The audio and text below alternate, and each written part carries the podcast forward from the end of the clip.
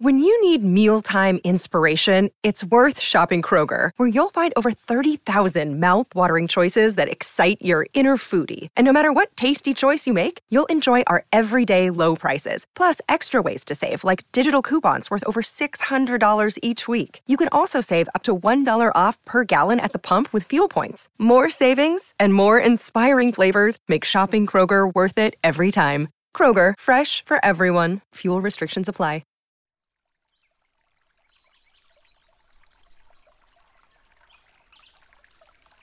Hola de nuevo, ¿cómo estás?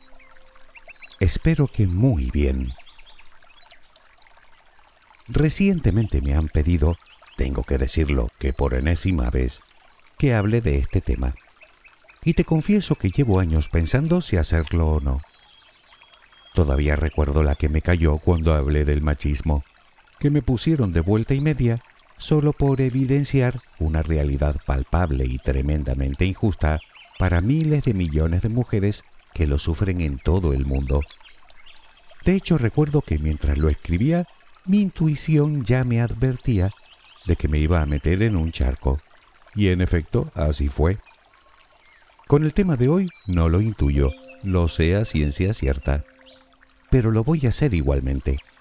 Primero porque detesto la injusticia en todas sus formas. Segundo, porque no son bichos raros. Estamos hablando de seres humanos, ni mejores ni peores que tú o yo, pero sí con el mismo derecho a vivir en paz, a ser aceptados, a ser amados, a ser felices. Y tercero, porque ya está bien de juzgar a los demás por cosas tan peregrinas como su inclinación sexual. Sí, peregrinas. La homosexualidad o la bisexualidad no definen a nadie. Mucho más nos define la intolerancia, la maldad, la ignorancia o la estupidez.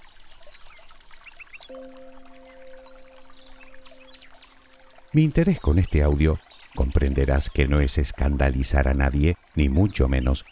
Si te sientes así, créeme que lo siento. Mi intención es profundizar un poco más en el conocimiento científico de nuestra propia especie y ya de paso romper una lanza por los millones de personas en este mundo que se sienten injustamente discriminadas, sino cosas mucho peores, por el simple hecho de amar a otra persona del mismo sexo. Ya, que no siempre es amor, sino que a veces es promiscuidad. Pues claro, igual que los heterosexuales. Eso de que son más promiscuos es un mito, un prejuicio que no se corresponde con una realidad objetiva. Según los estudios realizados al respecto, que se han hecho y con resultados sorprendentes, resulta que no lo son más que los heterosexuales.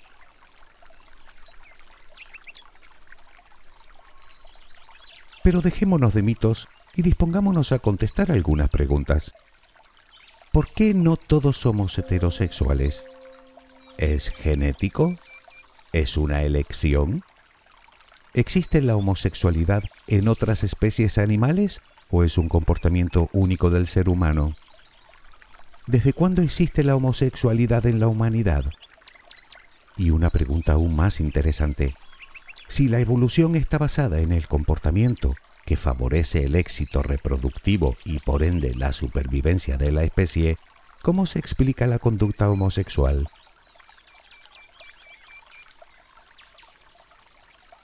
Permíteme empezar con un acertijo. ¿Qué tienen en común Sócrates, William Shakespeare, Leonardo da Vinci, Isaac Newton, Alejandro Magno, Ricardo I de Inglaterra, más conocido como Ricardo Corazón de León, Hans Christian Andersen y Miguel de Cervantes? Pues eso, todos eran homosexuales o mantuvieron una relación de este tipo en algún momento de su vida. Si investigas un poco verás que la lista es interminable. Platón, Julio César, García Lorca, George Washington, Frida Kahlo, Lord Byron, Salvador Dalí, Oscar Wilde y muchas más personas sin cuya influencia el mundo tal y como es no se entendería. La pregunta que yo me hago es, ¿realmente importa tanto lo que hicieran o dejaran de hacer en su intimidad?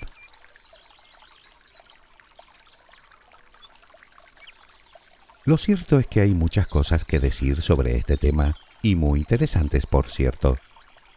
Pero empecemos por lo obvio. No, no tiene cura.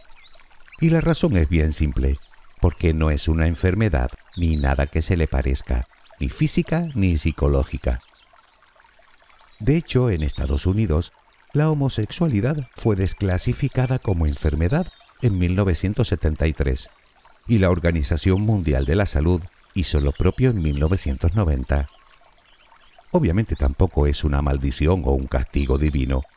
Es un castigo divino ser rubio, o ser alto, o ser zurdo, o que te gusten las manzanas en vez de las peras. Pues igual. Creo que el único castigo que sufren muchas de estas personas, si es que se le puede llamar así, es haber nacido en una sociedad tan intolerante y tan llena de prejuicios, no digo que tú seas así, digo que en pleno siglo XXI aún existen muchos lugares en este mundo donde la homosexualidad es una vergüenza o un estigma social, cuando no directamente ilegal. Tanto si nos gusta como si no, tanta culpa tiene una persona de ser gay como otra de ser heterosexual. Es así de simple la homosexualidad no es antinatural.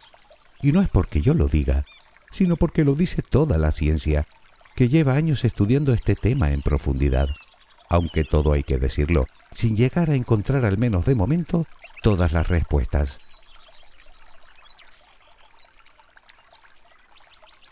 Hablar de homosexualidad no es hablar de un pequeño sector de la población, como creen algunos, sino que hablamos de millones y millones de personas en todo el mundo. Como era de esperar, las encuestas arrojan resultados dispares en función del país en la que se hagan. Por ejemplo, en India lo reconoce un 17% de la población, en Australia un 16%, pero en Rusia solo un 4%. Obviamente no hay menos homosexuales en Rusia que en India, Simplemente hay menos personas que abiertamente afirman serlo. Es extraordinariamente complicado tener un dato estadístico exacto de la orientación sexual de la población del mundo, principalmente por los prejuicios instalados en gran parte de nuestra sociedad. De hecho, aún teniendo en cuenta los lugares donde las estadísticas muestran mayor número de homosexuales, muchas personas se siguen negando a admitir su inclinación por lo que podríamos estar hablando de cerca de un 20% de la población mundial. Si el mundo tiene 8 mil millones de personas, calcula.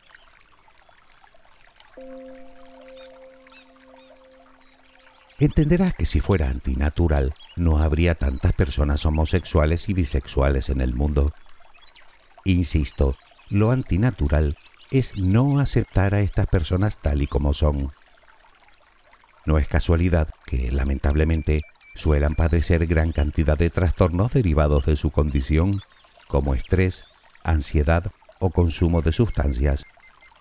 Eso por no hablar de la discriminación o de la violencia física y verbal de la que a menudo son víctimas, o de la pérdida de derechos, lo que sumado a todo lo anterior puede desembocar incluso, y no pocas veces, en el suicidio.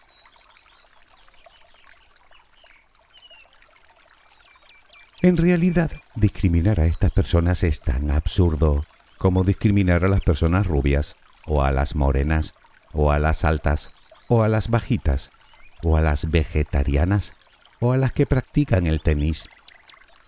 Ya me dirás que ser rubio o moreno, o alto o bajo, no es algo que uno elija, mientras que ser vegetariano o jugar al tenis sí que es una elección. Bueno, pues esto es un poco lo mismo en la homosexualidad parece ser que no es un único factor el que interviene. Como te dije antes, la ciencia aún no dispone de todas las respuestas, pero 40 años de investigaciones científicas comienzan a arrojar resultados.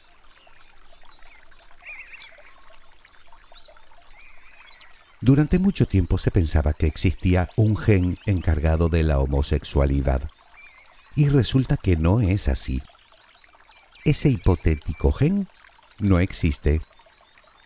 Así lo revela el mayor estudio llevado a cabo en este campo, realizado hace unos años con casi medio millón de personas. Podrían, eso sí, haber ciertos marcadores genéticos, es decir, diminutos fragmentos de ADN, que podrían influir en la orientación sexual de una persona.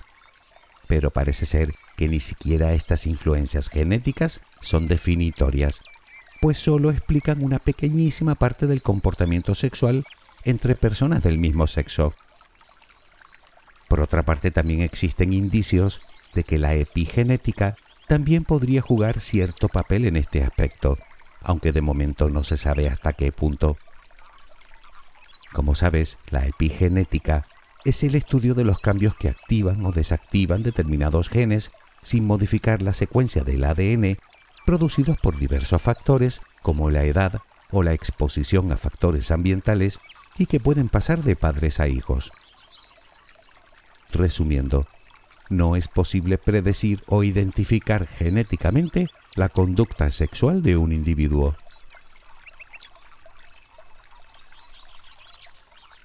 Pero entonces, ¿qué hace que una persona sea homosexual? Bueno, Tradicionalmente han existido tres corrientes de pensamiento diferentes, digamos tres versiones distintas para justificar este comportamiento. Por un lado estaba la biológica, es decir, el sujeto es víctima, por así decirlo, de su genética y carece de la capacidad de elección.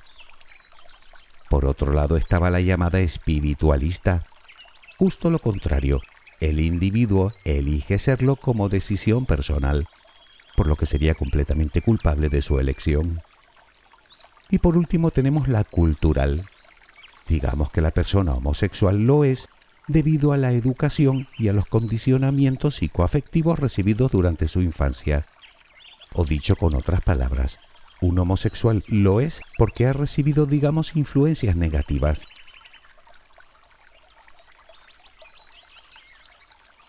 entenderás que estas tres visiones por sí mismas son excluyentes.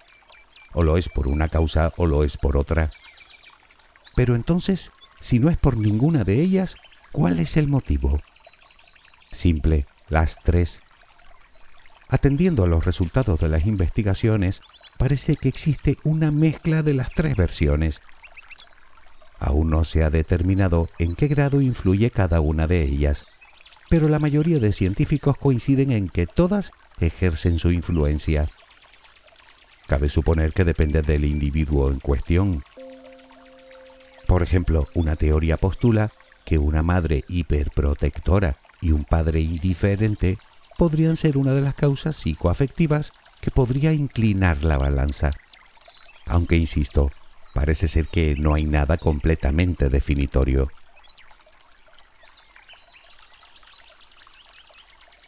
La pregunta es, ¿por qué? ¿Por qué la evolución ha creado ese comportamiento? Bueno, resulta que no es exclusivo de los humanos. ¿Sabes tú en cuántas especies animales han sido observados comportamientos homosexuales de algún tipo? ¿En una? ¿En dos? ¿En diez? Nada de eso. En nada menos que 1500 especies y bien documentadas. Solo de primates, orden por cierto al que pertenecemos, son más de 50 especies, empezando por los bonobos, que parece ser una especie completamente bisexual. Pero también se ha observado en elefantes, leones, hienas manchadas, en jirafas, en los perros, en el bisonte americano, en el canguro, en algunos roedores y hasta en el delfín mular. Y no solo hablamos de mamíferos, sino también de aves, como en los pingüinos, los patos o los cisnes negros. Incluso en algunas especies de insectos, como en las libélulas.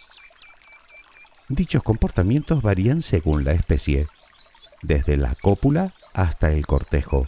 En algunas incluso se han observado parejas estables y duraderas del mismo sexo.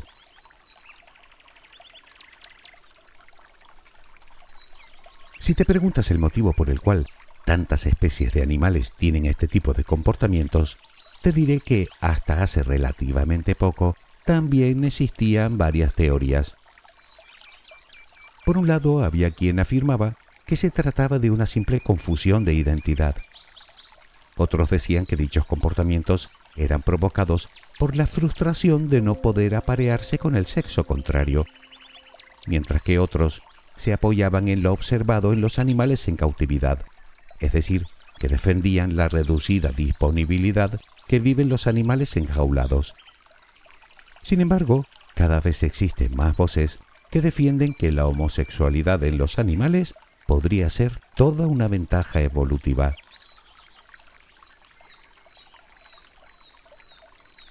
Parece ser que el comportamiento homosexual es más habitual cuanto más gregaria es la especie en cuestión, lo cual sugiere que dichas conductas cumplen algún tipo de función social. En este sentido, los investigadores apuntan al establecimiento y el mantenimiento de lazos sociales, lo cual mitiga la agresión entre los ejemplares adultos e incluso el adulticio, es decir, la muerte de los miembros rivales del mismo sexo.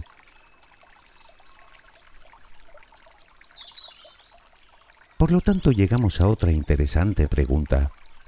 ¿Desde cuándo existe el comportamiento homosexual en el ser humano? Obviamente nadie lo sabe con exactitud, simplemente porque de la mayor parte de nuestra historia solo quedan algunos restos fósiles que no aportan nada en este sentido. Por lo tanto, solo podemos retroceder hasta el momento en el que empezamos a dejar constancia de nuestras costumbres, el Paleolítico. Pues resulta que las pruebas indican que en el Paleolítico la homosexualidad ya era habitual, tanto en hombres como en mujeres. ¿Responderían a los mismos motivos que el resto de animales?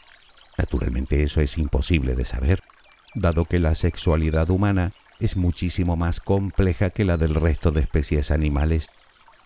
En cualquier caso, los investigadores tienden a creer que no es producto de la evolución natural, pero sí una variación de la conducta que favorecería las alianzas entre individuos del mismo sexo, lo cual contribuyó directa o indirectamente a la supervivencia de la especie.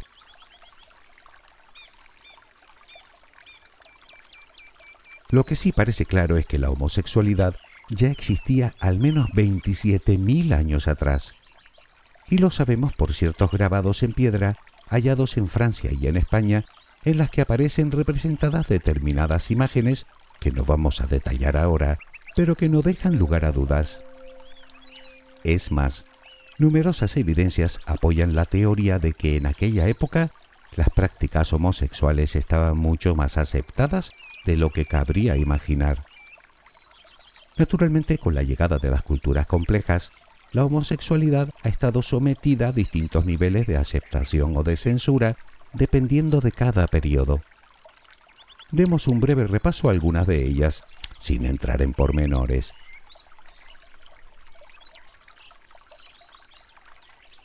Por ejemplo, se sabe que en el antiguo Egipto la práctica homosexual era tolerada, pero parece ser que no muy bien vista. Se han descubierto tumbas con grabados de la vida cotidiana que así lo atestiguan. Por contra, en Grecia era muy habitual y perfectamente aceptado. Se cuentan incluso historias de este tipo de comportamientos tanto en dioses como en grandes guerreros. Podríamos decir que era normal incluso en la sociedad que podríamos considerar la más marcial de todas, la espartana. En Roma también era común la homosexualidad entre los hombres, aunque eso sí, con determinadas normas. Generalmente se daba entre los hombres adinerados y jóvenes de clase social baja o esclavos.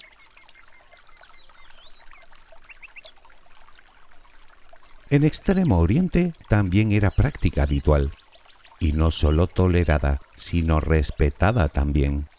Hablo tanto de China como de Japón como de India, donde directamente formaba parte del culto pagano, tanto que está presente en algunos textos religiosos. En la América precolombina también existen evidencias de que la homosexualidad era igualmente respetada.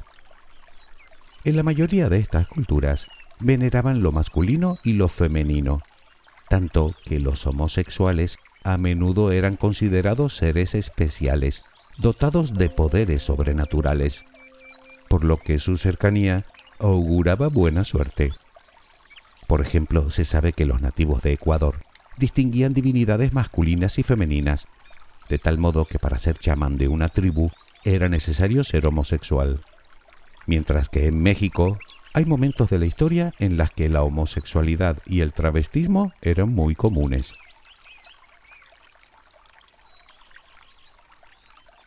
En África en general la homosexualidad era bien aceptada, pero entre los jóvenes. Por contra, los adultos debían hacerlo de forma más discreta. En la cultura zulú, por ejemplo, las mujeres encarnaban el espíritu de adivinas y existía la posibilidad de que un hombre fuera poseído también por uno de esos espíritus, momento en el cual ese hombre era considerado como mujer.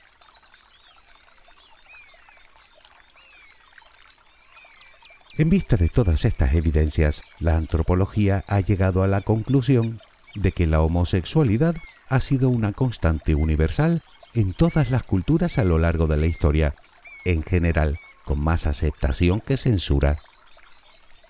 La pregunta que cabe hacerse es ¿cómo hemos llegado a este nivel de intolerancia? Bueno, existen varias razones. Entre otras, tenemos por un lado la hipermasculinidad y la misoginia, y por otro el excesivo moralismo producto de las principales religiones monoteístas, que comenzaron a condenarlo y a perseguirlo sin tregua. En Roma, sin ir más lejos, la homosexualidad se prohibió justo cuando la religión cristiana se convirtió en la religión oficial del imperio. Y en América precolombina se asesinaron en nombre de esta creencia a un sinfín de nativos por esta misma razón. Obviamente la homosexualidad no desapareció, puesto que seguía existiendo incluso entre los mismos perseguidores.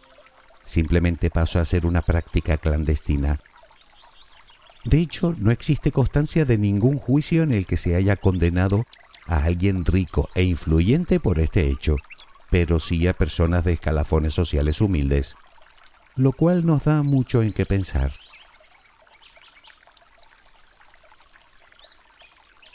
¿Qué sacamos en conclusión de todo esto? Bueno, para empezar que la homosexualidad no responde a una anomalía antinatural, sino que más bien es todo lo contrario, una ventaja adaptativa y no solo en nuestra especie, sino en muchísimas más especies animales. Claro que puedes decirme que es tu Dios quien lo prohíbe. Ya, y supongo que por eso hace tantos, ¿no? Nos dicen que todo ocurre según su voluntad Además, si tan terrible es, resulta cuando menos curioso que el mismo Jesús no hiciera ni una sola condena explícita a la homosexualidad. Muy al contrario, nos enseñaba amor al prójimo, bondad, tolerancia y misericordia. Lo que me lleva a pensar que quizá es que no hemos entendido nada de su mensaje.